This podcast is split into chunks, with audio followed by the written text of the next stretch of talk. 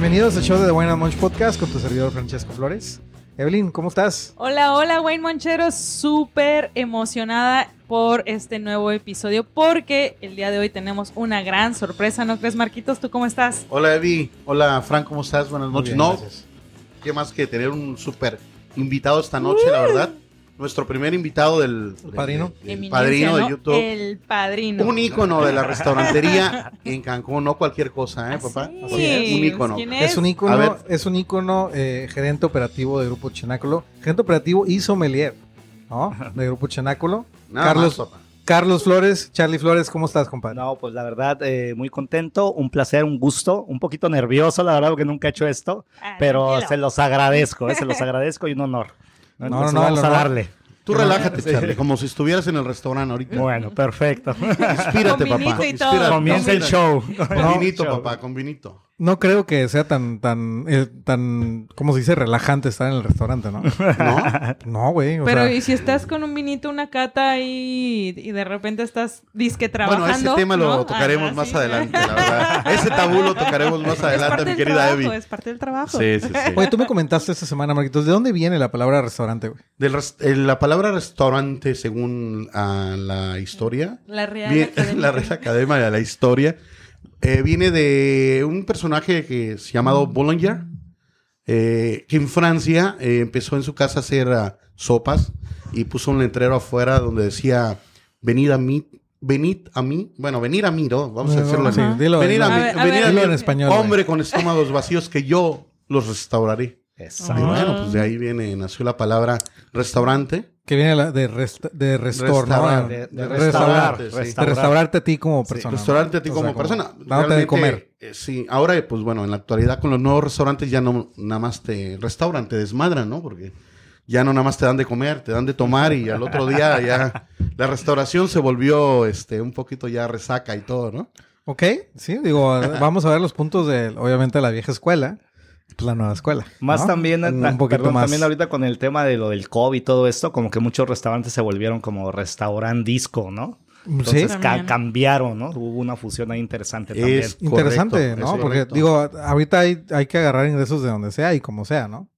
Hay que darnos- reponernos. Hay, que reponernos, ¿no? La claro. industria restaurantera sufrió mucho. No es como otros países, por ejemplo, en Inglaterra, les daban dinero, les daban dinero eh, a los, a las personas, a los, a los ciudadanos, para ir a un restaurante. O sea, apoyaban, no sé, este, si vas a un restaurante y te cuesta, no sé, 20 pounds, el gobierno te pagaba 10. No es la cantidad, o sea, lo estoy diciendo por decir algo, pero sí les apoyaba el gobierno, ¿no? Para, para, para como apoyar la industria restaurantera, ¿no? Sí, porque sí creo que fue uno de los sectores más golpeados en Sí, claro. de la pandemia, ¿no? Sí. Sí. Sí, sí, es correcto. Y además, o sea, cre- creo que también tenemos que ser conscientes que la restaurantería es uno de los principales eh, sectores de negocio más importantes de cada país, ¿no? O sea, la verdad, ¿cuántos restaurantes no tiene cada país? Y lo, lo que representa a, pues a nivel mundial el tema de la, de, en la economía, ¿no? Entonces, Sí. sí, fue un golpe muy, muy fuerte, tanto para el país como, pues, obviamente, cada individuo de, eh, este, dueño Cada de cada restaurante restaurante. individual, ¿no? Exacto. Claro. Fíjate, de un restaurante, eh, tener un restaurante no es, es cualquier cosa, es una Claro. inversión arriesgada. Totalmente. Eh, por ejemplo, en Cancún eh, hay que reconocer que hay restaurantes que a pesar de los huracanes, de las pandemias, Mm. de todo lo que ha pasado, aún siguen en pie. Por Sí, ejemplo, yo creo que son los restaurantes íconos, ¿no? sí, restaurantes íconos, y te puedo mencionar eh, eh, en La Parrilla, en el centro es el restaurante que tiene, Ah, de la Yachilán fue el único que quedó. es, es ¿No? correcto y sigue abierto, tiene 45 años. Sí, sí, sí. De hecho, hoy comí en el kiosco verde. Eh, muy rico ahí. Muchos- muchas gracias al chef. Y con el chef Lavín. Tienen 48 años también y siguen activos. Wow. Eh, la Dolce Vita, Rolandis. Roland, sí, es y cierto. Chenáculo. ¿cómo no? Tre- 33 años tiene 33 ya. Chenaco, Nada más, 33 papá. Yo creo que ese tipo de restaurantes ícono, por así decirlos, los tienen, los tienen todas las ciudades, ¿no? O sea, Sí, siempre, sí. siempre Claro. cuando Sí, sí, vas sí. a, a cualquier ciudad, no, Monterrey o Guadalajara, siempre hay como esos restaurantes íconos que... O sea, el Monterrey, perdón, en Ajá. Monterrey el rey del cabrito es así El rey del que cabrito. tienes que llegar allá a comer cabrito, ¿no? Sí, sí. Hay mejores cabritos que Sí, el sí, rey sí, del ya, cabrito, ya ¿no? ahorita sí, pero ya- ese es como que muy famoso. Sí, ¿no? es- Yo fui al Buen Pastor. El Buen Pastor, está el. San Carlos. A mí el cabrito del San Carlos es mi favorito. Entonces digo, hay, hay mejores créditos que el Rey del Cabrito, ya es como más fama, ¿no? Sí, sí, sí. Oye, pero ahí hay que reconocer que, que y ahorita le vamos a preguntar a Charlie, el por qué eh, subsisten con todo y lo que pasa. Eh, y digo, a mí en México me dolió mucho ahorita, porque a mí me gustaba cuando iba a México ir a comer al Churchill's. Y lo cerraron por la pandemia, cabrón.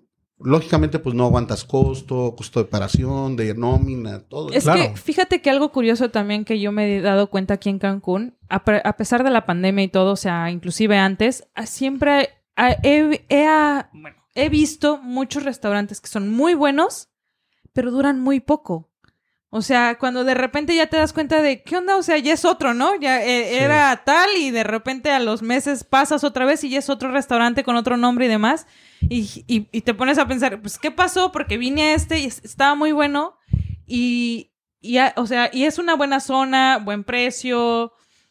O ¿Por qué cierra, que- no? ¿por qué, ajá, ¿por qué sucede tanto esto? Bueno, al menos aquí en Cancún, yo he visto que pasa. No, en todos lados. Yo creo que en todos lados. Yo Sí. creo que este, el, el, a ver, la mayoría de, de la gente, ¿no? O mu- ma- no voy a decir la mayoría, mucha gente, eh, llámese quien sea, ¿no? Primos, amigos, familiares, casi siempre quieren poner un restaurante. Ese es como su sueño, ¿no? Pueden ser contadores, pueden ser abogados, pueden ser lo que quieran, ¿no? Pero siempre quieren tener un restaurante, ¿no? O sea, como que es algo que, este, no sé si un sueño frustrado, no, no sé, una espinita que todo el mundo tiene, no, no lo sé, ¿no? Pero siempre tenemos ese amigo que quiere poner un restaurante y no tiene ni idea de qué es lo que es un restaurante, ¿no? Lo que conlleva. Ujú. Entonces, para empezar, yo creo que el primero, lo- o sea, la mayoría de los restaurantes que fracasan, que es 9 de cada 10, o sea, el 90% de Ah, restaurantes sí, que se abren, se cierran, ah, creo que la estadística es al segun- a- a- antes del primer año, ¿no? O, o antes del segundo año, no recuerdo bien, pero el 90% cierran. Entonces, primero que nada, porque pues no es gente restaurantera, no es gente que tenga la experiencia de, de manejar un restaurante, ¿no? Entonces, yo creo que esa es la mayor, o sea, razón por la que cierran los restaurantes, ¿no creen? Sí, bueno, A ver, Digo, experto. A ver, Charlie, a ver, Charlie. digo, Dinos, no sé si- dinos no- cuál no- es la clave. Bueno, no sé ¿Cuál si es la clave para ¿no? subsistir? Pero de, de manera muy sencilla o muy básica, ya sabes, debes de tener buenos alimentos, buen servicio y buena relación precio-calidad. Pero yo creo que la columna vertebral de, no nada más del negocio de los restaurantes, sino de cualquier negocio, es que realmente las finanzas eh, sean unas finanzas sanas y que haya ganancia para los dueños, para los socios, para los inversionistas. Entonces, si no cuidas ese, ese tema, Claro. Puede ser que tengas todo lo demás, pero si no hay dinero, lo tienen que cerrar. Entonces yo creo que muchas veces pasa eso cuando llegan restaurantes muy buenos aquí a Cancún y es un mercado también difícil, totalmente diferente Es a que si abres el restaurante en México, en Monterrey, y vienen con, como que vienen con la idea de manejarlo igual.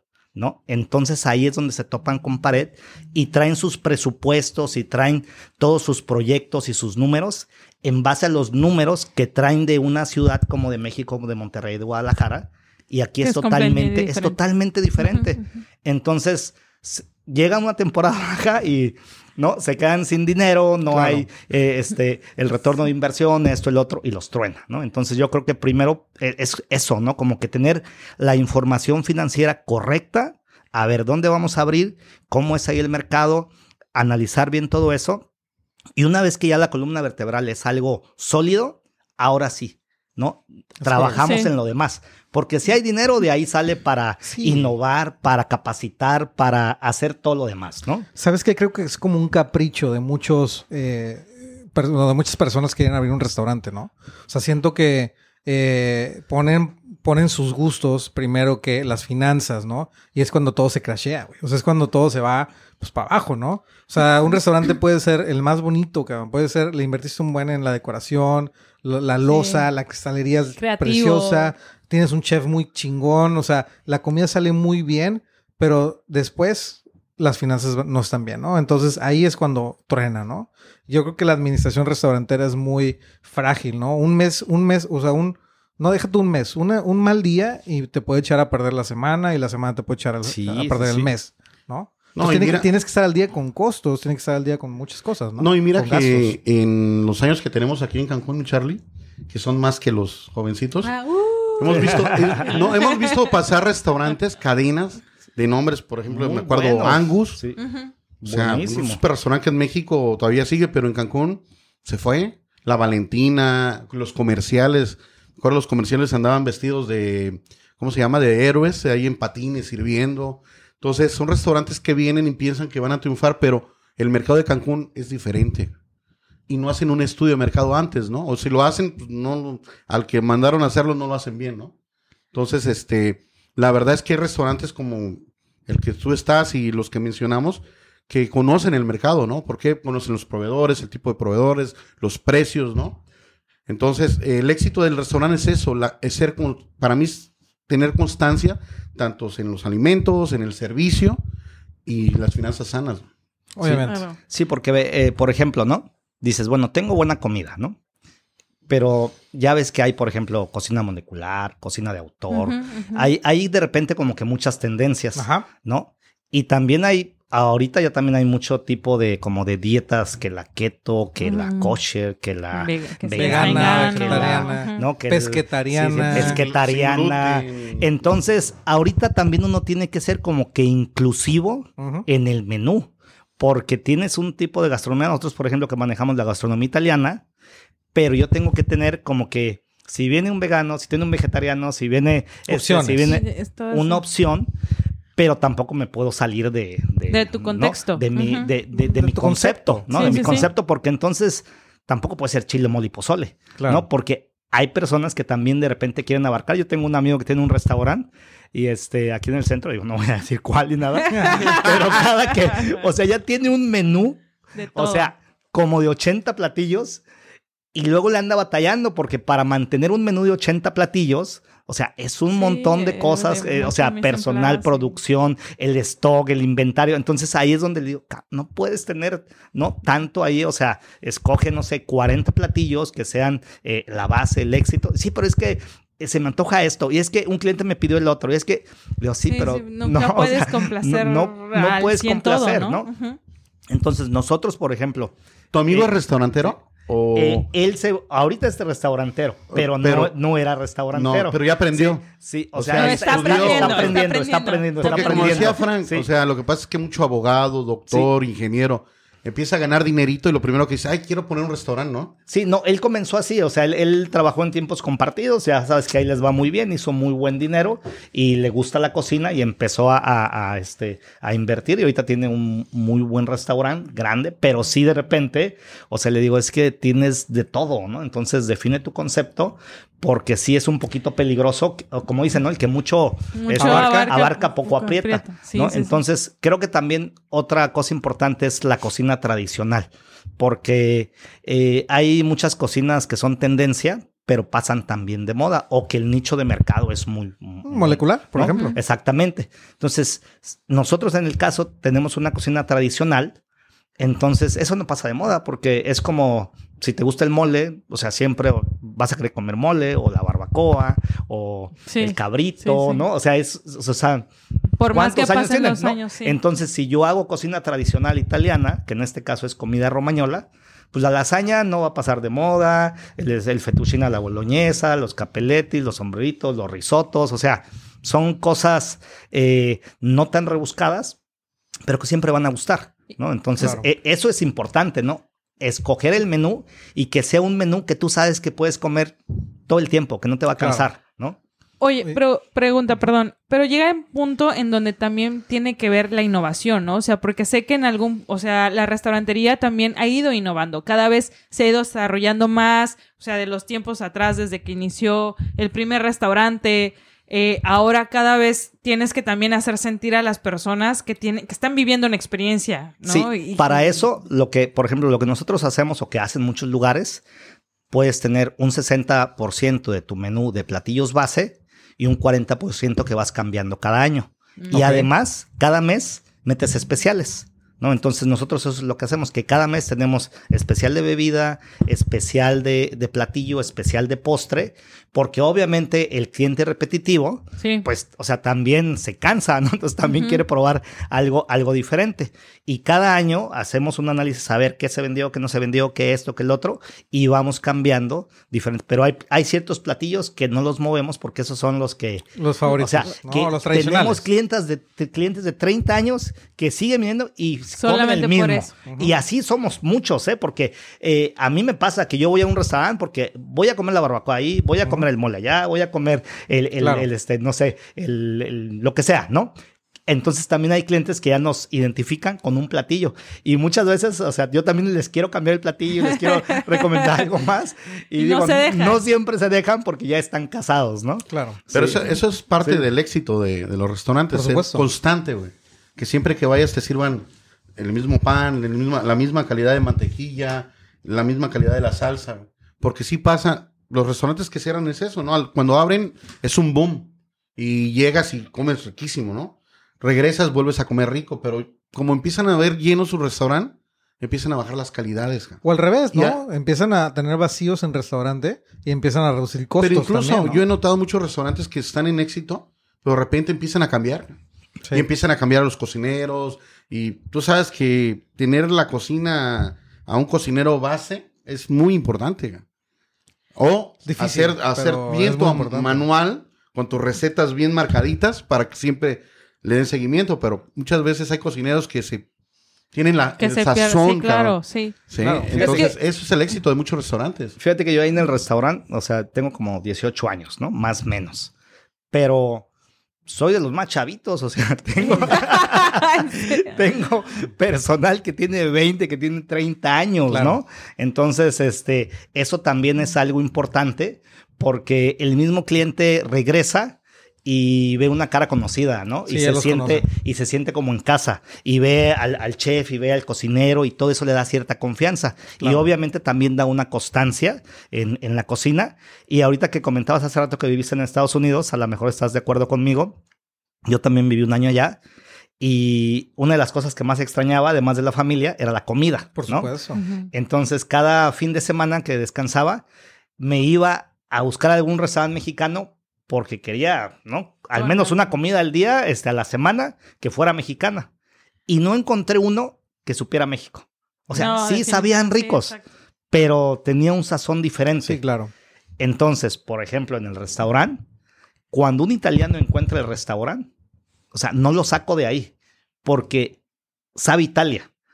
Aquí en Cancún hay muchos restaurantes italianos, pero italiano mediterráneo, italiano americano, italiano mexicano, italiano con la fusión que tú quieras.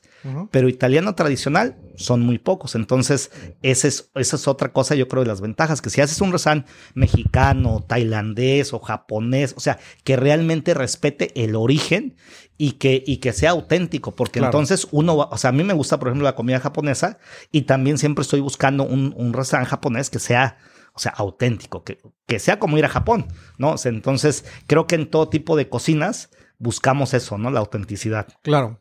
Oye, Charlie, una, una pregunta, hablando un poquito, ya estamos entrando en temas de, de, de calidad, ¿no? ¿Tú cómo definirías, porque una parte fundamental de que el, el negocio del restaurante siga, permanezca y sea ícono, es la calidad en servicio? ¿Tú cómo, cómo definirías la calidad en el servicio, no? Pues la calidad en el servicio, pues yo creo que viene como que acompañada de todo, ¿no? Porque el, el, o sea, el cliente va al restaurante a recibir una experiencia, ¿no? Ujú. Y en el servicio viene desde la entrada del restaurante, ¿no? Desde donde estacionan el carro, cómo lo recibe el ballet parking, la hostess, que si llegas y la luz funciona, la música se escucha a la temperatura adecuada, el clima está de manera correcta, hay lo necesario en el baño, después el, se acerca el mesero, el servir, no sé, la mesa también que esté perfectamente limpia, porque, y que no esté este, bailando, Bailando. ¿no? Ay, a mí Porque cómo hay me choca, Ah, ¿eh? O sea, es, como que, ay, des- desesperante, Odio, ¿no? odio de verdad que el cuando mantel eso es- pasa. que el mantel esté planchadito, o sea, todos esos, esos detalles, Detalles chicos, habla- ¿no? hablan, Pero- de, hablan no de calidad en el ser. servicio porque, o sea, todo lo que sume lo tienes que tener, ¿no? Porque si al- algo de eso falta, entonces ya dices, "Mm, como que, como que no. Entonces, pero también desde la presentación del personal, ¿no? Que el personal que se acerque a ti, obviamente, esté bien presentado, bien alineado, huela bonito, inclusive se vea, se vea bien, no que te dé miedo así como que, ay, este que cuate que mal encarado ahí, ¿no? De me va a saltar. Entonces, este, dicen, ten la, ten, Sí. ten mi cartera y ten mi celular, cabrón. dicen que siempre una, una, una sonrisa genera buena propina, ¿no? Entonces, Totalmente. O sea, eh, eh, ese tipo de cosas, o sea, cosas desde que el mesero cuando te, te saluda y todo te vea a los ojos, te sonría, este, que cuando estás pasando por el pasillo te saluden también, este, hay- nosotros como tenemos cocina abierta, se ven los cocineros, entonces que te saluden, que te sientas pues bienvenido, ¿no? Claro. Y después, obviamente, todo eso tiene que ir respaldado con los productos que manejas, con los precios, que sean precios correctos. Pero ahí, por ejemplo, es también cómo lo comunicas.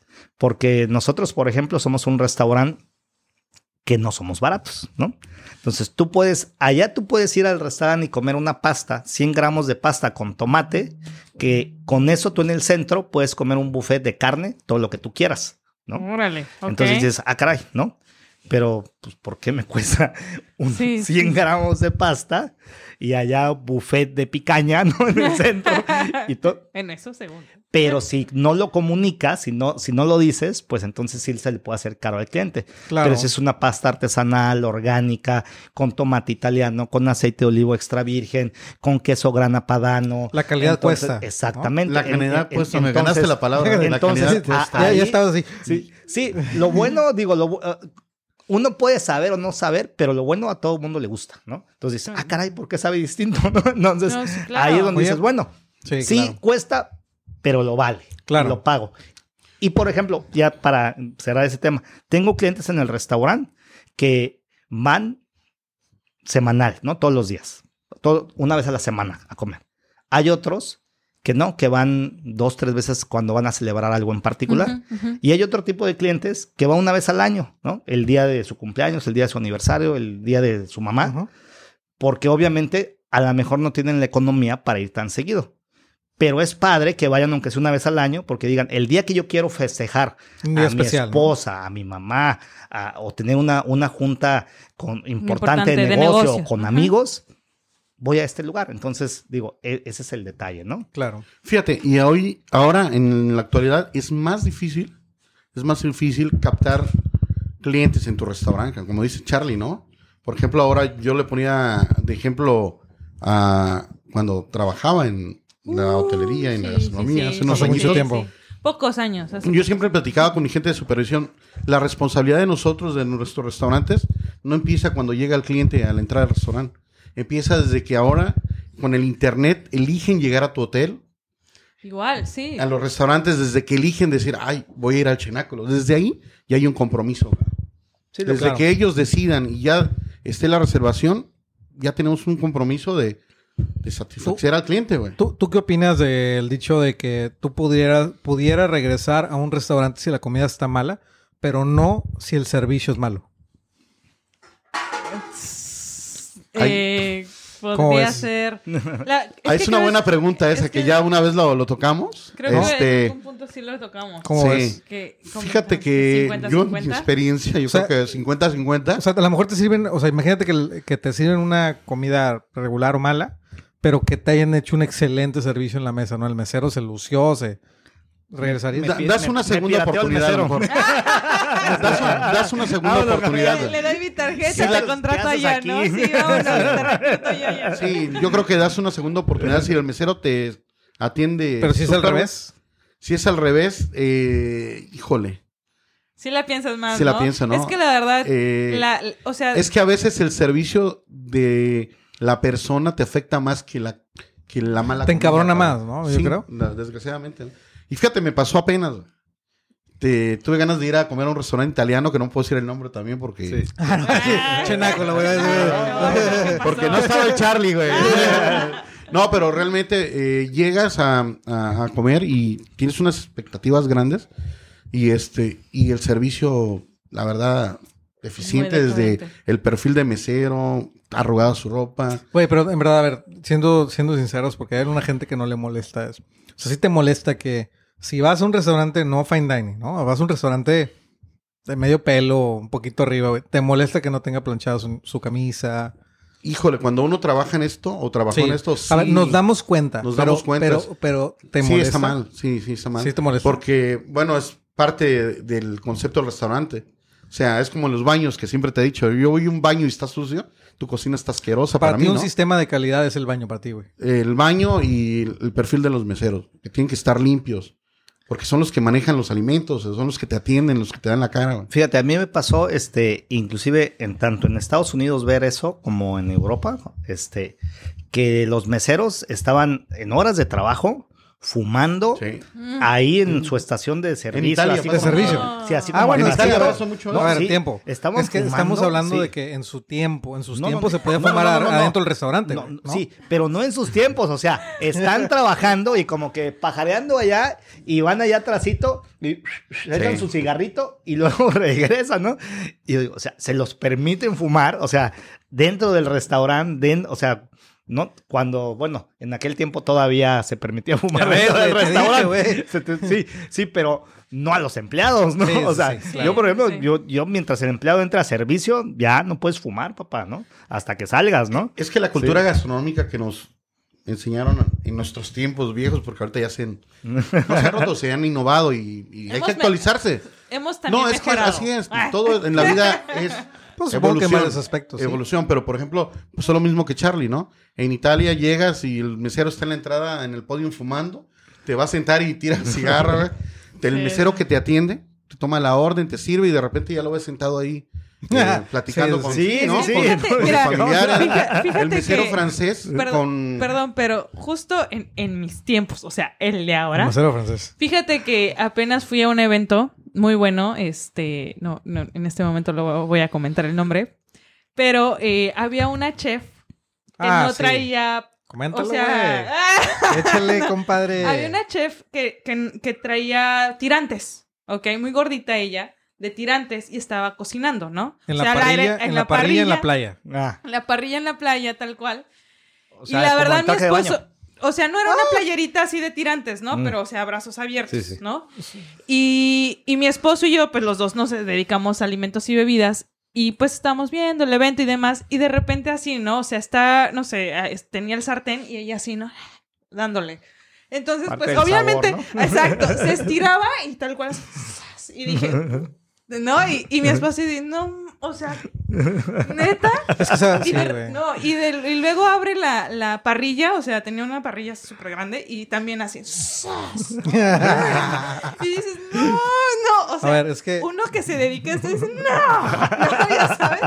Entonces, Oye, obviamente, pues sí está Es que, cañón, no, aparte, imagínate que fue un evento, pues que empezó desde, desde mediodía a lo mejor, porque sí, sí, estás no. prendiendo el carbón y la leña en la playa, güey. Sí, sí, aparte. Al sol, al sol, o sea, imagínate Sí. cómo estás, estás en tus jugos, cabrón. O sea, No, no, no, estás en tu mero, este, así, güey, sudando, güey. Y para que no tengas tirantes, digo, pensándolo, en, imagínense un hombre, o no te Sí, que es una mujer, uno, quien sea, cabrón. O sea, lo ves y dices, güey, o sea, O sea, y- no está bien. Y más, o sea, era un evento de, de profesionales, ¿no? Entonces, para nosotros dos fue como. Y ¿Profesionales o ella, tiktokers? y ella es nuestra profe y ella es la profesional. O sea, ¿qué aspecto de, del- de cuidado, de limpieza, proyección estás dando a tus invitados? Porque si eres una profesional, o sea, las demás sí, sí venían muy bien. Entonces. ah, No, y- ay, y, aparte, obviamente, cuando si estás sin tirantes y abres la parrilla así, sí, pues, no. obviamente, cuando, sin, no, con tirantes, perdón, sí. Cuando abres la parrilla y, y, y, y haz de cuenta choca, pues obviamente todo el sudor que tienes aquí en el brazo, pues cae, cabrón, ahí a la, Sí, a la sí, sí, comida, no, a la no. parrilla. ¡Pau, cabrón! El saborcito. El sabor- la sal- le faltó salicita. así. así como el Salvi, ¿no? Charlie, así. Sí, no, te digo, yo por ejemplo, hace rato que le preguntaste a Marcos acerca de que qué era más importante para él, si la comida o el servicio. Este, o sea, yo sí priori- pri- priorizo la comida, ¿no? Porque si voy a un restaurante y no me gusta la comida, o sea, ese es mi principal objetivo, es ir a comer, ¿no? Ahora, si es tipo un bar o sport bar o otro tipo de lugar donde voy por el ambiente, no tanto por la comida, porque también voy a lugares que es buen ambiente, que es buen servicio y no tengo problemas porque ya voy con la mentalidad que la comida no es lo bueno ahí. Pero si voy a comer, o sea, sí espero que sea algo, algo bien, si no mejor Claro. voy a otro lugar. Oye, claro. y, y una pregunta, Charlie, o sea, ¿cómo tú que has trabajado 18 años ya en Chináculo y anteriormente, pues, todavía ya te dedicabas a la industria restaurantera, ¿cómo ves los, los empleados, no? Estas nuevas generaciones de ahorita, nosotros los millennials, la generación Z, ¿cómo nos ves en ese punto, no? O sea, ¿qué cambio notas en la generación de ahora? No, pues ve, te voy a platicar un- brevemente. El primer restaurante este, que trabajé, donde, donde me dieron la oportunidad de ser gerente la primera vez, que entré, digo, entré de garrotero y al año ya, ya era yo el gerente de ahí. Este, todos, eh, yo tenía 22 años y todos eran de 35 Ujú, para arriba. O sea, era la vieja guardia y que habían trabajado en el Ritz Carton, en el César, Parry, o sea, en puros lugares top top. top, ¿no? Y resulta que este, e- eh, ahí en ese lugar todos ellos eran unos mafiosos. Wow. Entonces tenían ya todo bien organizado con el chef, el, el- el otro gerente, el barman, para robarle tanto a la empresa como, como al cliente. ¿no? Entonces, Un viejo lobo eh, de sí, mar, ¿no? eso, eso es como que algo que sucedía mucho antes, porque también cuando trabajé en Monterrey, en todos los lugares que trabajé en Monterrey, En todos lados, en- no, pe- o sea, pero me refiero que ahí, ahí comencé yo, o sea, por eso, por eso Ya, re- claro. recuerdo eso. Cuando Sí, llegué a no, no, Cancún, no es que es por ser Monterrey, güey. No, no, no, no es por ser Monterrey. Te estoy diciendo que eso se daba mucho antes. O sea, que- bueno. ¿Qué quiso decir, no? Ojo, No, eh, no, no, ojo. no, no, no, no, no es por ser No, Monterrey. no, no conmigo, güey. A mí no, me vale madre, no, güey. pero Lo que nos escuchan en Monterrey, no, pero te voy, a, te voy a decir a qué se lo, a qué se lo, se lo, se lo adjudico yo. Ok. Que en aquel tiempo no había todos los sistemas de seguridad y control, control, que hay ahorita, claro. ¿no? Entonces, comencé en Monterrey, vi eso, llegué aquí, vi esto. Este restaurante era de unos italianos que estaban acostumbrados a administrarlo de forma familiar. No Claro. tenían inventarios, no tenían computadora, no, o sea, se hacían las cuentas así con la mano. Entonces el mesero ponía lo que quería, le cobraba al cliente lo que quería, se hacía otra cuenta y se entregaba acá. Entonces, o sea, eh, era, y, y ellos como italianos, o sea, como virgencitos en, en toda En México. ¿no? en México, en México, ¿no? Decían, "Está bien". Entonces, no se daban cuenta de todo lo que sucedía, ¿no? Entonces, este, ya cuando, cuando a mí me pusieron a cargo, este, pues sí, sí está, sí está difícil porque está complicado, ¿no? Entonces, me pa- me- o sea, en un año tuve que cambiar todo el personal, Claro. pero me costó un año porque no fue nada fácil. Y aparte te digo que todos eran, eran mayores que yo. Y este, pero una situación que me pasó una vez, una anécdota así de esas eh, interesantes, entro, entro, este, de repente estamos todos bien camotes, ¿no? Y no encuentro al mesero. Y lo empiezo a buscar y voy al baño y abro la puerta del baño y se está periqueando, ¿no? A medio turno, ¿no? Con la estación llena, ¿no? Entonces, obviamente, y era un mesero, ¿no? O sea, Santísimo ¿no? espanto. Adrenalina pura, eh. chilango, digo yo soy chilango, pero ese era chilango de Tepito y había sido soldado y resulta que después me enteré que también era tirador, que su hermano trabajaba en el Mr. ¿recuerdas el Mr. Papas? Sí, no. hacían show y todo. Su hermano trabajaba allá y total. Cuando veo eso, lo corro. No se quería ir, me la hizo de todo, ya me quería madrear ahí, este, se metió el dueño, total ahí, como pudimos lo sacamos del, del lugar, este, y quedó ahí, pero después más al ratito estaba yo platicando porque antes sacaban, sac- sacaba uno el display a la calle y ponías ahí la carne, la langosta y todo, Ajá, sí, para que cuando pasaban los clientes tú les explicabas y los ochentero, metías, ¿no? Ajá, Estabas ahí como sí, que sí, sí, jalando, ¿no? jalando. Hasta de jalador le hacías, Sí, ¿no? entonces, sí, entonces estaba yo ahí jalando a los clientes para que entraran y de repente cuando volteó y ya se fue a meter más, regresó, nos dimos una golpiza, o sea, por no decir que me la dio, ¿no? Así acabó él. Ah. Lo cansé, ¿eh? Hubiera dicho cómo le quedaron las manos, no. Es, es un tema sí, porque... todas esas ¿cuántas- situaciones pasan. ¿cuántas. ¿Cuántas veces no Sí. nos han querido madrear a nosotros? Sí, Sí, claro. o sea. Amenazas. Entonces- A ti también. Y, y ahí les voy a Sí, decir, como familia. cultural, ¿no? En aquellos tiempos el robar le decía, ah, tenían hasta claves, ¿no? Decías, ¿qué le vamos a pegar a Robert hoy, no? Una vez sí, cuando empecé yo en esto, que era capitán, me llegó un mesero y me dijo, jefe, ¿qué? ¿Le vamos a pegar a Robert? Digo, no, no, ¿cómo que a Robert? Sí, vamos a pegarle a Robert, ¿no? No, no, ¿cómo vamos a servir? Y yo, ¿cómo vamos a, ¿quién, ¿Quién es Roberto? cabrón? Ay, jefe, vamos a robar, cabrón. Vamos a llevarnos unas mesas. Claro. Ah, chinga, ¿cómo llevarnos unas mesas? Yo todavía en mi... En- Inocente. No, yo ahorita ya- Ya puta. después dijiste, Robert después, entra. a ver, llévate 20 veces. ¿no? Código Robert, corrida, ¿no? Sí, no, no, era tremendo en aquellos tiempos. ¿Cuánto- Oye, ¿Cuántas veces Charlie, no, cuántas veces no te llegaste a madrear con alguien por, por broncas así que tú eres mm, Me jefe? quisieron madrear, sí. ¿Sí? sí. Sí, pero no, nunca, nunca llegué. Sí, correteé a muchas, varias gentes, no puedo decir. Este, y sí, fuerte, ¿no? Muchas veces. Oye, Charlie, y tú, Sí. tú que también, bueno, practicas y practicabas y no sé si todavía practicas artes marciales mixtas, ¿no? practicaba, practicaba. Pero la verdad es que el, cuando tú practicas, o sea, cuando practicamos, Evelyn también y un servidor, este, pues sabes que tienes técnicas de, de, de pelea que sí puedes madrearte a alguien, ¿no? O no, sea, de hecho fue como lo logré someter, es pero... claro, o sea, alguien más pero, grande que sí, tú y... Pero no me costó, o sea, no fue sencillito, No, ¿eh? O sí. sea, no creas que... No fue como en el Sí, sí, no entrenamiento, fue como en el Pero se entrenamiento. chingón, ¿no? Que estés Sí, sentado y que sí. sepas que te puedes Sí. madrear a todos estos güeyes. De hecho, no, sí, la neta, de hecho, al, al- al final, o sea, cuando ya lo estaba, o sea, ya lo estaba yo matando, ya me lo quitaron, pero el que estaba bañado en- de sangre fui yo. Ya. Porque como me, me de hecho, la nariz la tengo chueca, ¿no? O sea, porque sí. Fue por ese güey. El, el primer, ese y un tubazo que me dieron también. o sea, ya la traía sentida y luego me la volvió a, me la volvió, Sí, a- me la volvió a desgraciar. Yo ¿no? también soy de nariz Sí. de princesa, así Sí. A mí un, a mí un rozón y ya me estoy sangre. Ahí en ese restaurante, como con, con el chef, con, no, o sea, ahí en ese restaurante, haz de cuenta, me fogué, ¿no? Ujú. En Monterrey, por ejemplo, te digo que trabajé ahí en discos y bares y allá la, la, la instrucción era que si se hacían los, los trancazos con, porque de repente se hacían con los clientes y esto y lo otro, todos se tenían que meter. Porque si no te metías, después era, o sea, te- el gerente te agarraba a ti, te, ¿por qué no te metiste? ¿Y dónde te escondiste? Y que te ocupábamos acá. O sea, entonces, eh, a lo que me refiero que antes el ambiente era como quemar. Era más hostil, ¿no? Sí, era más hostil. eh, era más hostil. Cuando yo llegué a trabajar en las primeras discos de aquí de Cancún, en el briefing, el gerente, yo era mesero, gerente con los meseros, te pedían para comprar la bachita de droga, porque todos se drogaban.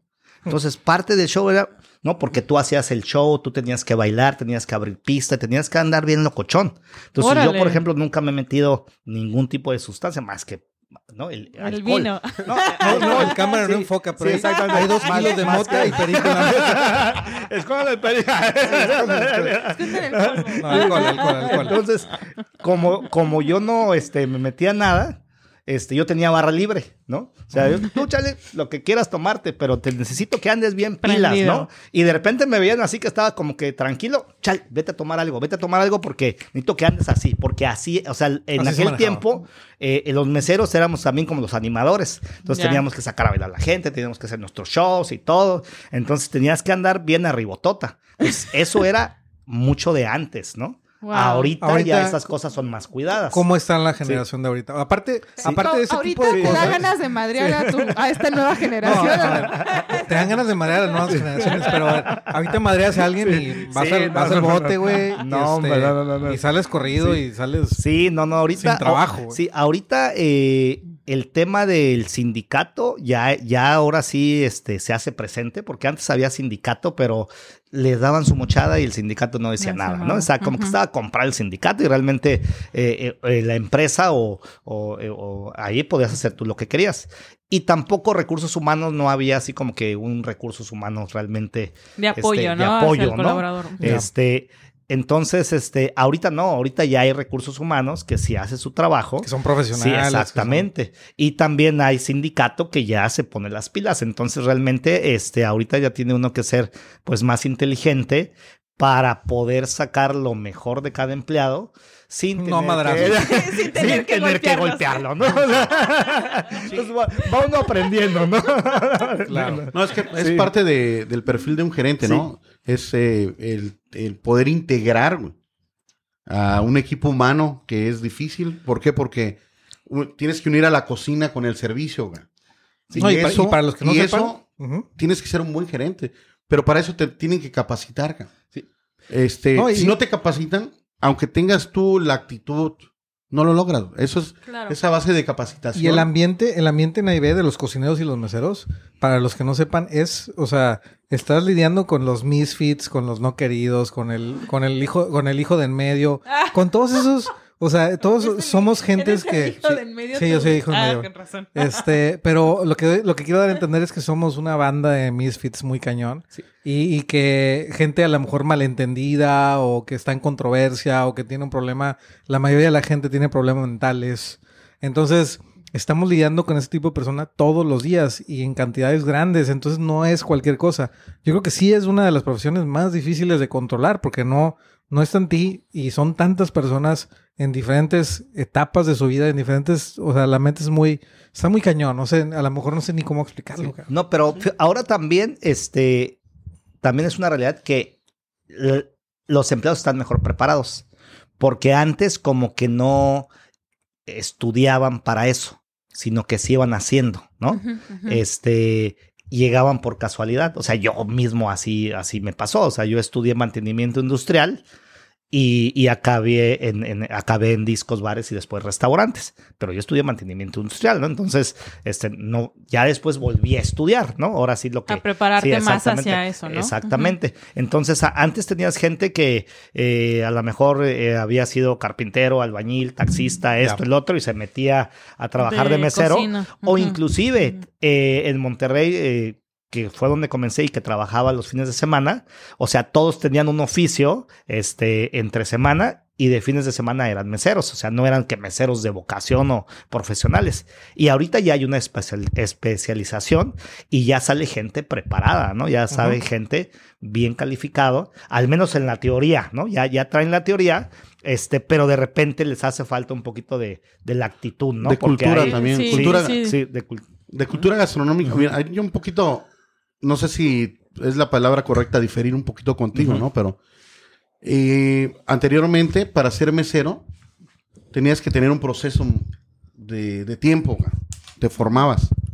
En la actualidad se cumplió, hace muchos, muchos años, teníamos un, ahora se llama memes, el que decíamos, este, te hablaba un amigo y te decía, oye, ¿cómo estás? Bien. Oye, mi hijo quiere trabajar. Ah, sí, ¿de qué quieres trabajar? Aunque sea de mesero. Y dices ay, cabrón, de que sea de mesero. Antes un mesero eh, tenía que tener una cultura gastronómica muy cabrona, güey. Vinos, eh, cocina, las madres, las salsas madres, güey, eh, deshuesar, cortar chatubrián. O sea, había un ese tipo de cultura este, para brindar un servicio excelente, ¿no? O sea, tenías que prepararte para ser mesero. O sea, pasaban años, ¿no? Y había meseros, por ejemplo, lo que tú dijiste de la Ciudad de México, me- meseros con, con- con cultura gastronómica, con fraseología gastronómica, que cuando tú eras su ayudante te calificaban y te muchaban o te daban en tu propina de acuerdo a cómo habías trabajado como garrotero y le habías brindado el servicio a él en aquel Claro. tiempo. Ahorita se ha perdido, como tú dijiste. La gente tiene teoría, pero ya no tiene la pasión por servir. Es que yo creo que también va en, en el aspecto de qué tipo de restaurante. O sea, porque eh, ya, el- ya ahora ya buscas un perfil, ¿no? Cada vez que, que entrevistas, eh, ya buscas de, bueno, este perfil pues va para buffet, ¿no? este, este perfil Perro no, service. ajá, A ver, va te- para room service, este, ¿no? Camina y respira, dale para adentro. Bueno, Sí, en, la en hotelería, Entonces- room service, en los viejos tiempos, era el castigo. Claro. Sí, sí, sí. Todavía. Está cabrón. Vamos. Todavía. De repente, de repente No, todavía. pero sin Pero embargo, ya- el ya le service es muy cabrón, güey. ¿eh? Sí. Tienes que tener una pinche coordinación para la toma de órdenes y más ahora que se han convertido en todo, incluidos los hoteles, que cada rato están ordenando, güey. Ahor- Ahorita, ahorita sí ya no mandas al castigado, man. Digo, mandas al que, Al que sabe. al que sabe, cabrón. Sí, sí, no. O sea, Es que, digo- exacto, es que yo, yo vuelvo a, a lo mismo, o sea, pero también todavía hay meseros, porque sí, eh, recientemente apenas entrevisté a un mesero que eh, viene muy bien educado en, en el aspecto de conocimiento, eh, tema de servicio, eh, le pregunté su proceso y me lo dijo de pie a pa, de estándares de AAA, cinco diamantes, demás, muy, muy preparado, ¿no? Y después me llegó apenas uno que aplicó para gerente de, de especialidades y por más que le pregunté estándares, no me supo decir nada. Entonces, o sea, es, es depende, yo siento que también el lugar de donde vienes, cómo, cómo este, este restaurante o, o este lugar gastronómico te educa y te ayuda el y, proceso. si, y ¿no? si O quisiste aprender No, y también, también es la- puedes venir la- del Ritz Carlton y a lo mejor no quisiste aprender en el Ritz Carlton, ¿no? No, pero además sí tiene razón Evelyn. O sea, eh, la gastronomía o la restaurantería y la hotelería también en A y B es como un equipo de fútbol. Es cierto. Tienes al, al güey que juega todas las posiciones, Ujú. que lo puedes mover, pero tienes al que es defensa, cabrón. Ajá. Tienes al que acá trabaja en el fine dining, pero lo metes a la cafetería y truena. ¿no? Ujú. ¿Por qué? Porque el fine dining es más pausado, Pausado. más tranquilo. Exacto. En la cafetería, chingate, Sí, 700 sí, personas, ¿no, güey? Corriendo. güey. Yo te digo, en el Captain's Cup, Sí. que tuve el placer de trabajar seis años ahí, en un restaurante que atendíamos 1200, cen- 1200 cenas a la carta Jos. con Sí. 10 estaciones, una cocinita que decías tú, puta, ¿cómo puedes servir tanto? Pero teníamos tanta coordinación que cuando llegaban meseros de Ritz Carton, nada más duraban uno o dos días y se iban. Sí, porque sí, no claro, era lo suyo, no era su perfil. Diferente. claro. Aparte, te tenías que tomar tus dos drinks Fantino Para poder- Fantino, Fantino y Riz Carton ibas ahí a los restaurantes y nunca, yo, yo llegué a ir dos, tres veces y nunca había más de Gente. cuatro mesas. Sí, claro. Era-. Yo cuando llegué a trabajar a ese lugar, llegué y cuando me entrevistaron, vi una fila que salía del restaurante a la calle, ¿no? Así casi al, al bar de la... Y dije, puta, ¿qué regalan, cabrón? Y pregunté, ¿no? Oye, porque además, este, número 20, número 21, número 22, su mesa está lista. Y yo decía, pues, ¿qué están regalando? Algo, güey. Bingo. Pero había horas de, una hora o dos horas de esperas para poder cenar en ese restaurante. Entonces, tú, a veces sobrio, lo puedo decir ahorita, güey, porque ya no daban. A veces. Cuando llegaba, el mismo gerente nos veía, y, oye, ese, oye, este, está sobrio, dale algo de tomar para que, para que, dé- para que rinda, güey, porque era un servicio impresionantemente rápido y de calidad. La verdad, Captain Scout fue una escuela para mí. Cuando yo llegué a trabajar a otros lugares, me dicen, no, es que no se puede por... Ay, papá. Sí se puede. sí se puede. Mira, la, la verdad es que todo eso que cuentan está, o sea, nosotros lo escuchamos y decimos madres, o sea, porque la verdad ahorita ya no, o sea, digo, sí se puede, ¿no? Sí se puede tomar antes del servicio, y sí se puede, pero la verdad es que es muy raro ahora este, la- que las nuevas generaciones lo hagan porque ya tienen el chip de recursos humanos, ya tienen el chip de... Atracción de talento, perdón. Ya Atracción no, de talento, ya no Atracción de recursos humanos. Pero no, ya, ya realmente ahorita aparte te ven haciendo eso y te van, te, te vas, vas a la calle, güey. Por eso también la, la vieja escuela batalla para, para adaptarse ahorita. Porque ya no está acostumbrado a tantas reglas y a tanto control que tú comentaste, ¿no? Ni en, en la parte ya operativa del restaurante, ni en la parte, pues ahora sí que manejo de personal. Porque también antes la vieja escuela te enseñaba a, a chingazos, ¿no? Sí, sí, sí. O sea, y lite- podías literal, a darle veces hasta uno de vez en cuando Sí, no. Sí, Ahorita, tocas a una persona Sí, y ya... Uy. Acoso sexual, cabrón. Sí, Sí, sí. Entonces, espérate. Entonces, digo, ya la- los tiempos cambiaron y ahorita pues realmente ya no lo, ya, no lo hacemos. Y, y no también, hace, al- güey. y, y también algo que pasó ahorita en estos últimos dos años fue una crisis impresionante de personal, porque pues ya ves que mucha gente que vivía iba a trabajar a ciudades como aquí y cuando pasó todo esto se regresó a su lugar de origen y se fueron, o sea, se fue mucha gente muy preparada y nos quedamos sin, Sí, no, pusieron, sin talentos. pusieron su puesto de sabalitos, Sí. pusieron su puesto de... Sí, sí, sí. Entonces ahorita, a- ahorita hay una crisis con quien tú hables de Sí. cualquier restaurante, de cualquier hotel, de- o sea, Sí. le están batallando. Sí, sí, y, ya, hay ya un, no sabemos y, qué hay, y hay un robadero también. Bastante. Un robadero de gente. a- ahorita de que- gente. ah, sí, ahorita que abre, sí, de gente, de gente. Sí, sí, sí, ahorita, que abrieron, ¿no? Porque ahorita que abrieron varios restaurantes en la zona hotelera han abierto en los últimos Se seis meses. Sí, no, hombre, o sea, de repente eh, llegan este, los gerentes o de los nuevos lugares. Ah, ya viniste a robarte mi personal. Sí. Sí, sí, ya sí. se Ya les porque- Por eso traten bien al personal. Sí, denle su chupecín de vez en cuando. Su drink, motívenlo. Denle buenos Digo, hay, hay que, alimentos. hay que buscar sí. nuevas formas de, de, de- Sí, de sí, quedarnos sí. el personal, ¿no? Esa es una realidad. Tenemos Sí, que sí, ser sí. ingeniosos, pero pues la verdad está muy difícil. Oye, y hablando un poquito este, de, de la calidad de servicio, del mesero y demás, yo quiero preguntarte algo, Charlie. ¿Es obligatoria o no es obligatoria la propina? Me decía un buen amigo que la, la propina era cultura, ¿no? Y era educación. ¿Ok? pero no es obligatoria, ¿no? Inclusive, este, eh, si un cliente, o sea, si tú la pones en, en- en el cheque, este, incluida, y un cliente lleva ese, cheque a la Profeco, este, te pueden hacer una multa, ¿no? Entonces, nosotros, por ejemplo, en el restaurante que se incluye, dice servicio voluntario y sugerido. O sea, le tenemos que poner esa leyenda de voluntario y sugerido. Y el mesero, cuando llega a la mesa, tiene que volver a decir: Este es su total. Después está el servicio voluntario sugerido. Si usted está de acuerdo, se lo podemos cargar. Y ese es el gran total. Si el Ah, o cliente sea, sí, dice: sí, sí, sí lo comenta. Sí, sí lo comenta. Está escrito y aparte se comenta. Ese es uno de los protocolos de servicio que tiene que comentarlo. Y ¿Ah, sí? hemos y hemos despedido personal porque Que no, no lo, lo porque no comenta. lo comenta. Órale. Porque eso nos puede meter en un, en un problema a nosotros, ¿no? Entonces, para eso obviamente maneja los Mr. Chopper, ¿no? Que Mr. van, Chopper, sí. sí, que van y checan y, ¿no? Y entre esos tienen que calificar eso y cuando nos dicen que, ¿sabes qué? El mesero no me informó, Entonces ahí es donde, pues Claro. lamentablemente los tenemos que dar de baja, así sea que tenga 10 años o que sea el mejor vendedor o que esto, O sea, que lo otro, nuevo. pero si no está haciendo las man- la cosa de manera correcta, pues Claro. no por uno nos vamos a quemar. Y es muy importante comentarlo porque qué tan importante es la propina para un mesero, ¿no? Por Mm. ejemplo. Es muy importante porque, pues básicamente, eh, el mesero gana el salario mínimo. Y el, el salario mínimo, pues es un salario simbólico, porque realmente yo creo que nadie puede vivir con el salario mínimo, ¿no? Creo que ganan Sí. 3 mil pesos Sí, a- sí, o al sea, mes, algo así. sí, ¿no? Sí, es pero al mucho, día que ciento y cachito al día, o sea, ¿qué comes con? O sea, me refiero que hasta No, los tacos vas a comer tacos y ya te gastaste eso, ¿no? Y la renta y el agua y la luz y los niños y esto y lo otro. Entonces, el salario mínimo es un salario simbólico. Este, entonces, eh, obvi- 141 Propina. pesos al Sí. día. obviamente, exactamente. eh, entonces, obviamente, el, el mesero trabaja por su propina, ¿no? Sí, Charlie, Sí. pero por... Pero, sí, de- Sí. a- ahí iba, iba, Ah. perdón, perdón, iba para allá. Pero la propina no es únicamente del mesero.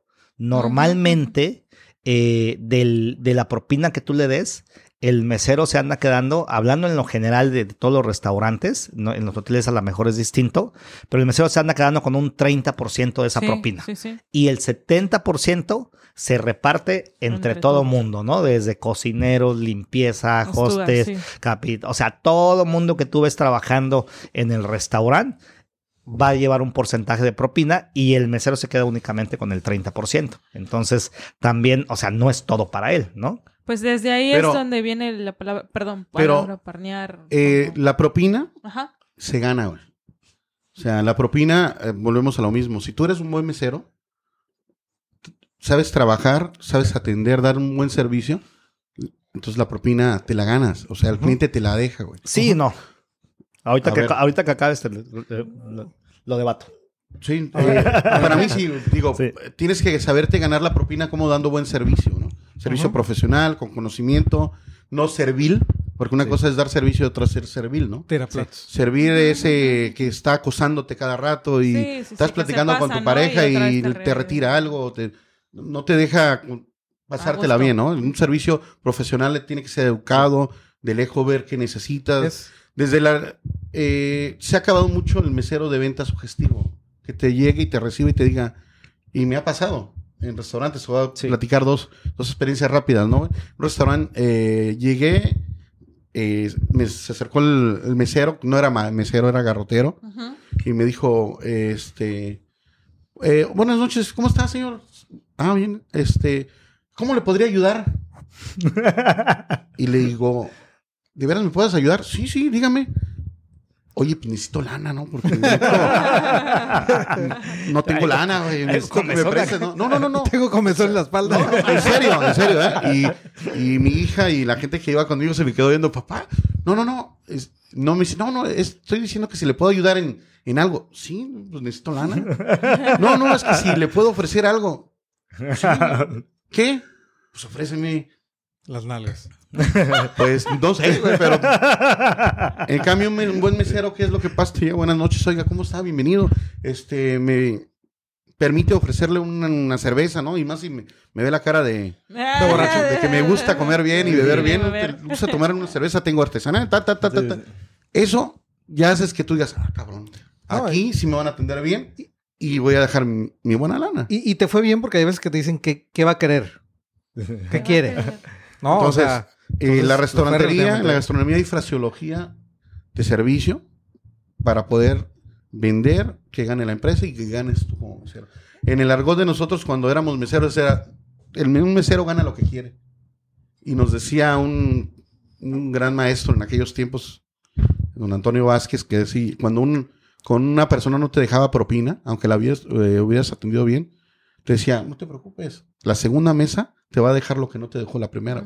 Pero no te eches a perder la noche, chingale, atiende. Sí, sí, sí, así es. Ahorita desde que entras a la puerta y si llegas con tu pantalón de mezclilla medio jodido y tu camisita, no, una palabra que yo siempre he odiado y que utilizan. Piojo. ah, ese güey es piojo, ca. Sí.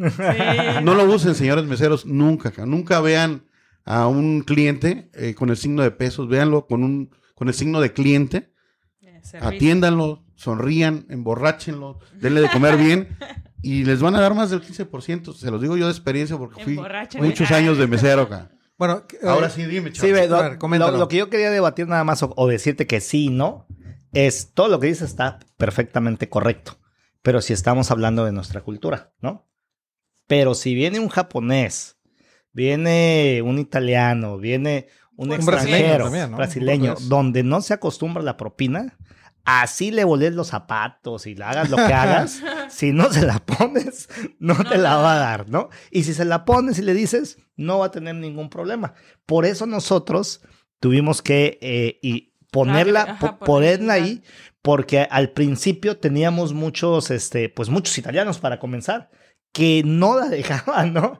Entonces, este, pues era un problema porque aparte consumían muy bien esto, el otro, y no la dejaban, ¿no? Entonces, sí hay ciertas culturas que, sí, este, correcto. no depende del mesero, no depende del servicio, depende de la Bueno, pero- pero idiosincrasia. eso- ya voy a- es- Ahorita voy a dar una fraseología, una fraseología Sí. para que ahí apliques Sí. ahí a los clientes Sí. italianos.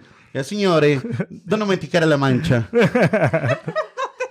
Porque antes los meseros Sí. aprendíamos a decir en francés. sí, Oh, my la- God. No me acuerdo ahorita en francés cómo se dice, pero eh, la adición. La eh, sí, ¿eh? Y ahí le aventabas el, Sí, sí, sí. en- a los americanos que habías que no, este, sir, the service is up to you. How is it service? That's actually- service is up to you. Ah, a mí sí me, a mí sí me molesta que me canten la propina, güey. Pero, Sí, sí. Yo dejo, pero, pero, me- cuando la pero sí. dulce, bien trabajado y Pero, que te atienda, güey. pre- pregunta, o sea, viene el mesero y te pregunta, eh, ¿cuenta cerrada? ¿Eso te molesta? Eh, creo que se ha hecho tan común que ya no, ya me da igual. Creo que sí me llegó a molestar. O sea, antes sí te llegaba a molestar. Sí, porque O sea, no, te- no, es- me, no me tienen que decir absolutamente nada para dejar propina. Pero por es que no tiene nada de malo. O sea, está llegando. A ver, Es- tienes el cheque. Llega el mesero con su terminal. Sí, te es que- está es que ahorita ya cobrando la terminal te lo tarjeta. pregunta. Ajá. Sí, la tarjeta te lo pregunta. Y claro. entonces si no le picas, ya valiste Sí, madre. O sea, le estás dando- o sea, y te pregunta, señor, ¿cuenta cerrada? ¿Por qué te debería de molestar? Sí, no, y ya. Porque es cantar ¿no? propina. Digo, eh, a ver, este, somos diferentes personas. A mí ya ahorita ya se me hace muy común, ¿no? Pero yo creo que sí, sí me molesta porque yo en mi mente digo, este, pues ya te voy a dejar propina. No, no necesitas decirme, ¿no? O sea, te lo voy a dejar. Depende de la circunstancia, ¿no? A, a lo mejor. Porque digo, en el caso de, de- de la terminal, digo, porque ahí, ahí viene y si no le das ese, o Sí, sea, claro. ¿no? Entonces ahí yo O creo sea, que... si tú no cantas sí, que le vas sí. a dar propina antes sí, de sí. ese punto, pues te lo Sí. tienen que preguntar. Eso lo sé yo porque yo sé cómo funcionan las terminales. Sí. Alguien que no funciona la terminal, que no sabe cómo funciona la terminal, Sí. pues a lo mejor mm, se espera hasta el final para decir, ah, te voy a dejar esto. Sí, sí, sí. O te voy a dejar en efectivo, ¿no? Que también es otro, Sí, sí, sí. ¿no? Sí. Oye- Pero para mí la propina se gana. Oye, ¿y qué, y qué, por ejemplo, qué porcentaje es el correcto? ¿No? Pues, Yo, bueno, sí, a ver, dime, a ver, a ver. yo casi siempre entre 15% y cuando sí me gusta mucho el servicio, el 20%. Sí, yo, yo, Ahora que tenga mi restaurante, ahora que, que vayas a comer. Ahora que sea mesero, güey. Ahora que sea ¿Ese mesero? De hecho, yo te contesto también en base no tanto a mí, sino a lo que veo de los clientes. ¿no? Este, un servicio se puede decir que regular dan el 10%. Ajá. Si es malo, pues ya ahí no dan, ¿no? Pero un servicio regular dan Pero el 10, no 10. dan, o sea, en Sí. verdad no dan. Ha habido gente que no da porque algo no le gustó, ¿no? Y no estoy hablando nada más de- del lugar donde estoy, en general de Claro. los lugares donde he trabajado, que son uno de mil, ¿no? Se puede decir. Este, pero eh, normalmente lo, lo, lo más estándar es el 15%. Ya. Y de ahí, pues hay clientes que de repente sí se ponen muy bellos. A mí, por ejemplo, me tocó como mesero una mesa de cuatro que me dio 400 dólares, o sea, 100 dólares por persona. Entonces esa fue como que mi propina más grande. Entonces, este, en aquel tiempo, digo, llegaba otro tipo de, de Sí. turismo aquí a Cancún y uno como mesero podía hacer 6 mil, 7 mil Sí. pesos por noche. Por noche. Eh, sí, como mesero, ¿no? Gerente, ni dueño, ni nada. ¿no? Entonces, en aquel tiempo convenía más ser mesero que este. Supervisor. Que, sí, que ser supervisor, ¿no? De hecho, no querías que te subieran porque pues Sí, no ibas, ibas a ganar menos, ¿no? Estás hablando, bueno, Sí. por 31, ¿no? A ver, Ujú. 7 mil. 7 mil por 24, vamos a ponerlo. pues, 168 mil pesos, cabrón, al, al mes. Un mesero. Wow. Sí, sí. Estamos hablando de veintitantos años. O sea, Sí. cuando Cancún era, era Cancún Digo, y hace- llegaba la creminata. Hace ¿no? poquito les compartí un video de Sí. una chava de Hooters, ¿no? De un TikTok que, que estaba cantando sus mesas y en, una, y en un día sacó 268 dólares de pura propina, ¿no? Entonces dices, wow, o sea, realmente, digo, esa es otra circunstancia, ¿no? Porque ahí les dejan propina por otras cosas. Pero Sí, sí. realmente un buen mesero, a mí me tocó donde yo trabajaba antes, donde al día se llevaban dos mil, tres mil pesos diarios. ¿no? Y Sí, dices, órale, güey. O sea, es una, es una buena lana. Ahorita, por ejemplo, mis chicos ahí se llevan promedio, pues como, cobran como 10 mil pesos por semana, ¿no? De Wow. propina. Entonces se han llevado sus 40 mil pesos tranquilo. Oye, ¿qué ¿No hacen tronco? Aparte hacen tronco. ¿Qué es el ¿Qué hacer es- tronco? ¿Qué es eso? Tronco. Bueno. Eh, ya sabes, el restaurante se divide por estaciones, ¿no? Ujú. Tú tienes un restaurante, entonces segmentas estaciones y a veces un mesero con un garrotero tiene una estación y la gente que sientes ahí que le va a generar una venta y una propina, si esa propina eh, únicamente eh, eh, su porcentaje se lo van a dividir entre ellos, eso no es tronco. Pero si resulta que hay una estación donde se sienta mucha gente, otra poca, otra sí, como para que no le vaya bien, bien a, A unos uno y y mal otro, a otros, entonces vamos a hacer tronco, independientemente de donde se siente, todos apoyamos, todos hacemos equipo, si tú no tienes gente, le apoyas al de al lado, y entonces damos mejor servicio, vendemos más y nos repartimos el dinero entre junta- todos. Se junta todo el dinero y se reparte toda la entre todos. Y se divide el porcentaje todos parejos. que también hay hace mucha, más que justo. también hay, hay- también hay mucha trácala ahí, ¿no? A mí me ha tocado Mm, como, como meseros, es- digo, obviamente si se los dejan en su mesa, Sí. es muy fácil agarrarlos y metérselos a su bolsa. Yo, por ejemplo, una vez me tocó que otros meseros sospechaban que un mesero hacía eso, marcaron un billete de, de 100 pesos con un marcador o algo, se lo dejaron en su mesa, Sí. ese mesero obviamente pensó que se lo habían dejado, lo agarró y se lo metió, y cuando hicieron la repartición al Sí, final sí. del turno, vieron que no estaba ese billete. Se le ¿Y ahí? Sí. Se le conoce como el famoso servilletazo o manetazo, ¿no? Sí. Que no, no dejaron. no Pero oye, dejaron. ¿sabes qué? También eso de repente también eh, termina el, el tema del tronco. Es Sí. que, como lo mencionabas, eh, si en una estación es menos gente y en la otra es más, trabajamos en equipo. Pero de repente también hay uno que otro que al ser tronco dice, ah, pues eh, si Sí, echa la hueva un poquito más. Sí, o- o- flojera acá", Sí, ¿no? obviamente te vas a, o sea, tú como este, el, el líder te vas a enfrentar a todo eso. Y obviamente tienes que andar como que haciendo que las cosas fluyan, porque si no Claro. también de repente empiezan Dejan de Oye, trabajar". yo tuve un montón de gente, ¿cómo le voy a dar a, a- igual No, al otro que no? y- y sí entonces, pasa, sí, entonces verdad. tienes que involucrar a Hay- todos. y, Hay y- gente sí. que a lo mejor no trabaja mucho y como es tronco, pues se tira la maca, no da un buen servicio, no da un extra, o sea, no hace un, o sea, se tira la maca porque pues al cabo yo voy a ganar de lo que todos ganen. Entonces también por eso mucha gente o mu- en muchos restaurantes deciden no hacer tronco y trabajan sus mesas por individual, que es cuando cada, ahí es cuando, por ejemplo, lo que dice Marquitos, ¿no? Cada quien trabaja su mesa y se gana su propina individual, lo que lleves es lo que te llevas. Sí, no, y cuando yo, cuando yo trabajé de mesero, no me tocó ningún restaurante donde yo hiciera tronco. O sea, era lo tuyo y ya. Claro. Y Pero, al- y pero al- y- repartías, ¿no? Tenías un porcentaje de... Ah, no, no, no, sí, de sí. de que, de- que repartía a todo mundo, o sea, se repartía, porque te digo que normalmente del 100% que yo ganaba de propina, me que, o sea, para mí era como el 30% y el 70% lo repartía, que era bastante, pero como quiera era bastante lo que ganaba.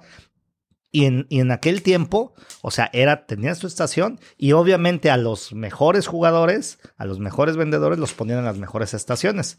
Entonces había como que los conce, ¿no? Los que, los Claro. que siempre se, se llevaban una lana y los que estaban en las orillitas que, que no, o sea, como que pues no le Sí, echaban claro. muchas ganas, pero también O sea, como que de estra- alguna manera era como contraproducente, ¿no? O sea, Sí. porque no los motivaban y, y si había un mesero que ya tenía 10 años y, y estaba en la estación principal, sabían que no lo iban a quitar de, de- De de ahí las mesas te de pista. que hacer fila, sí, ¿no? exactamente. Que para se, se No, y- muriera, se fuera o algo. No, ¿no? y, y aparte, est- Entonces, estratégicamente, o sea, estratégicamente acomodas a tu staff para que el mejor sea el de las mejores Sí. mesas, obviamente. Porque como tú dices, tienes el consentido, pero ese consentido se lo gana, ¿no? Sí, Es porque exactamente. vende más vinos, Sí. porque vende más en general, es porque es mejores comentarios tienes de él, entonces obviamente se lo ganan, por eso son los consentidos, ¿no? Sí, yo por ejemplo ahorita que sí manejo el sistema de tronco, este, porque se me hizo una manera más justa y que todos ganen y aparte de integrarlos y todo, pero sí se tiene que trabajar mucho en la integración del equipo. Sin embargo, cuando entra un personal nuevo, aunque sea mesero, no le doy. O sea, no es el tronco eh, parejo, por así decirlo. Ya. O sea, lo Eso divido, pero él va a ganar un 70% y los otros el 100% porque hasta que él realmente tenga El el, nivel. el nivel, que y eso puede pasar seis meses. No No, digas Charlie porque Sí. no van, a ir a, no van a querer ir a trabajar a Chinaca los nuevos, ¿eh, güey? No, Vas a batallar más, güey. No, pero es que es, que ganar, pero o sea, es que es lo justo. ¿no? Porque la otra sería darle las estaciones, este, ¿no? Obviamente las estaciones que son menos intensas, pero pues tampoco no va a ganar lo mismo. Entonces, o de una o de otra manera, tienes que pasar el proceso, ¿no? Claro. Entonces, claro, si quieres sí. mejorar y quieres crecer, pues tienes que hacer todo lo posible porque también, pues, esforzarte, ¿no? A que también eh, Claro. te- Sí, porque si no, luego los demás se me echan en contra también, ¿no? Sí, los claro. buenos se me echan antes. Es un manejo de Entonces. ¿la propina se, se gana o es obligatoria? No, la propina se gana. En eso, en eso se O sea, gana. el que sea obligatoria más bien es que tenemos que tener conciencia los consumidores Sí, y los exactamente. Es comensales correcto. para dejar propina. ¿No? Eso Sí, o sea, por, por ley no es obligatoria. ¿no? Una- la ley no te lo obliga. Una pregunta, si Sí. pides para llevar, ¿merecen propina? Sí y no, ¿y por qué? Este, fíjate que nosotros tenemos el servicio para llevar y, por ejemplo, en el servicio para llevar no le ponemos propina, ¿no? Porque Ok. obviamente, pues no Pero, estamos. por ejemplo, cocina. Sí, pero ahí es opcional del cliente. ¿no? O sea, yo como empresa, a cualquier cliente que me pida para llevar, no le cargo propina, ni en el cheque, ni nada.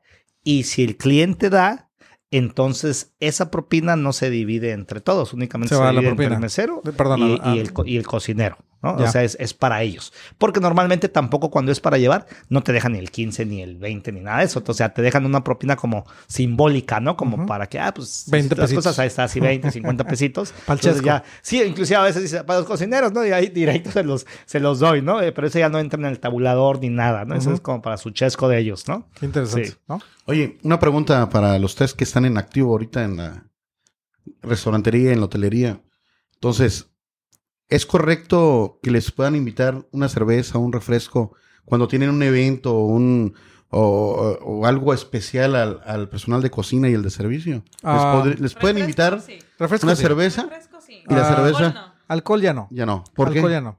Es que por ley. por, digo, Por ley, pero Por ¿cuál, ley. cuál ley? ¿Cuál ley? va- Vamos, vamos a... La, ¿Cuál ley? la Por ley federal de del trabajo, la, ley federal del trabajo no te permite que ingieras bebidas alcohólicas dentro empezar, del trabajo, ¿no? ¿no? Entonces, respetando primero la, la- la- la ley federal Sí, del trabajo, Pero por no ejemplo, puedes meter- pero por ejemplo, ahora, hay un tipo si el... A ver, que le está rompiendo en, en la restaurantería en Estados Unidos. Sí. Paisano Ajá. que se fue de lavaplatos. Y ahorita Mr. tiene Tempo. 100, 100 restaurantes, Mis- 140. no, Acaba de abrir en. Valle de, en, en Valle de Guadalupe, Mr. Tempo.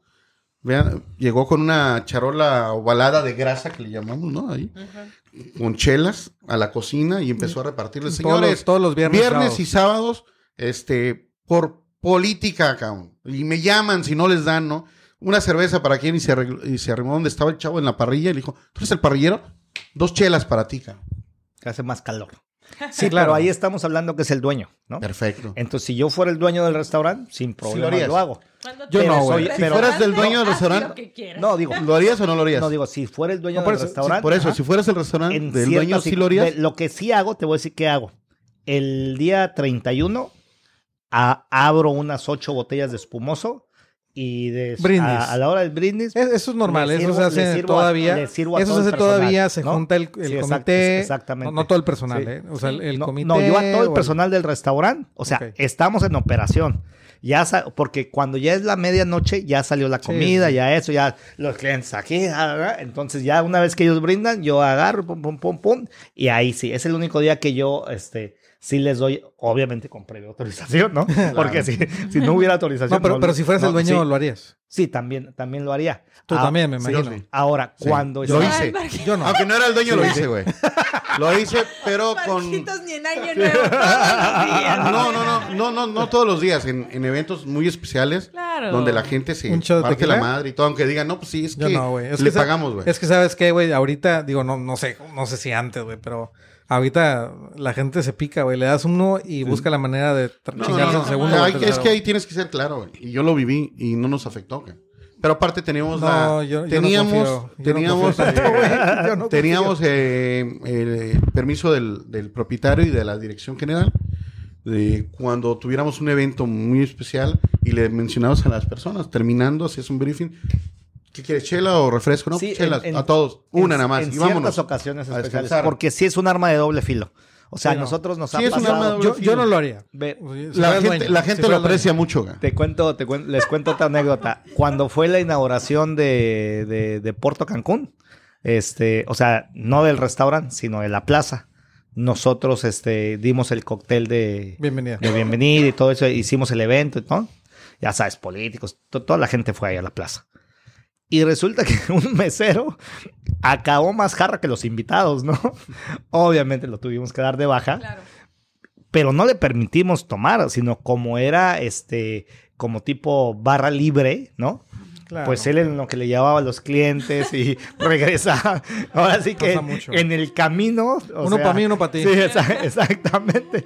Ya Sí, cuando sí lo pasado. vimos allá. Sí, no es que la es otras situaciones, ¿no? Sí, sí, exactamente. Pero Sí pasado. digo, a mí me pasó en mi experiencia, en mis años, por- con permiso de la dirección general del propietario, eh, le invitábamos cuando era un evento muy especial y todo, y nunca tuvimos un problema de que la gente terminaba borracha. Eran ¿no? otros tiempos. Era una copa, una Sí. cerveza y vámonos. pero ¿no? también Ahorita aquí hay no. que tener claro algo que, que tú Es que puedes... tiene ser- que ver la forma de liderazgo. No, tú- tú- tú- no, es que hay gente que no se puede controlar. Hay gente que tiene el diablo güey. adentro. Y una vez que se toma una, o sea, ya, ya ve la forma de seguir, ¿no? Entonces, No, Marquitos. este, ese es el detalle, ¿no? Que estás jugando con fuego, Oye, yo ¿no? creo que digo, no, no, dice Marquitos que no le funcionó porque pues él ya estaba bien pedo, ya no sabía. Lo que pasa que él no quería que se dieran cuenta que nada más él. Dice, Sí, "No, güey, sí, sí, sí. A ver, me camuflajeo. ¿Por, dice. por qué, por qué el, el comité ejecutivo sí, y los demás no? cabrón? A ver. Sí, sí, sí. No, es que no, no es, ni el comité ya- ejecutivo, güey. Marquitos, ya los, los nuevos tiempos ni el comité ejecutivo. Ay, qué bueno. ben-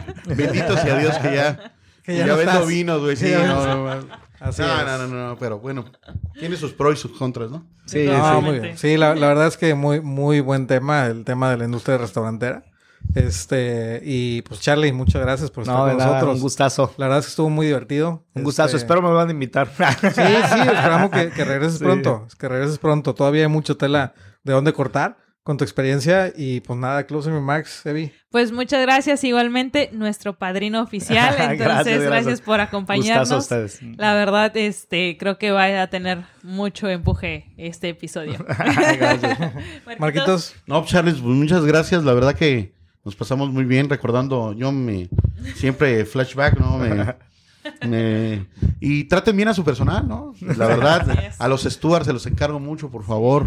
Es un departamento que está muy olvidado. Charlie, a tus stewards trátalos bien. Y la Sí. verdad, eh, disfruten. No, de hecho, yo siempre he dicho que los stewards son los que tienen el trabajo más fuerte de todo el restaurante. Para mí los stewards son, el- ¿cómo se llama? La, la columna, vertebral, de Un- alimentos y bebidas. Una vez me castigaron, tra- un tiempo que trabajé en TG Friday, y ya ni recuerdo por qué me castigaron, y me pusieron de steward.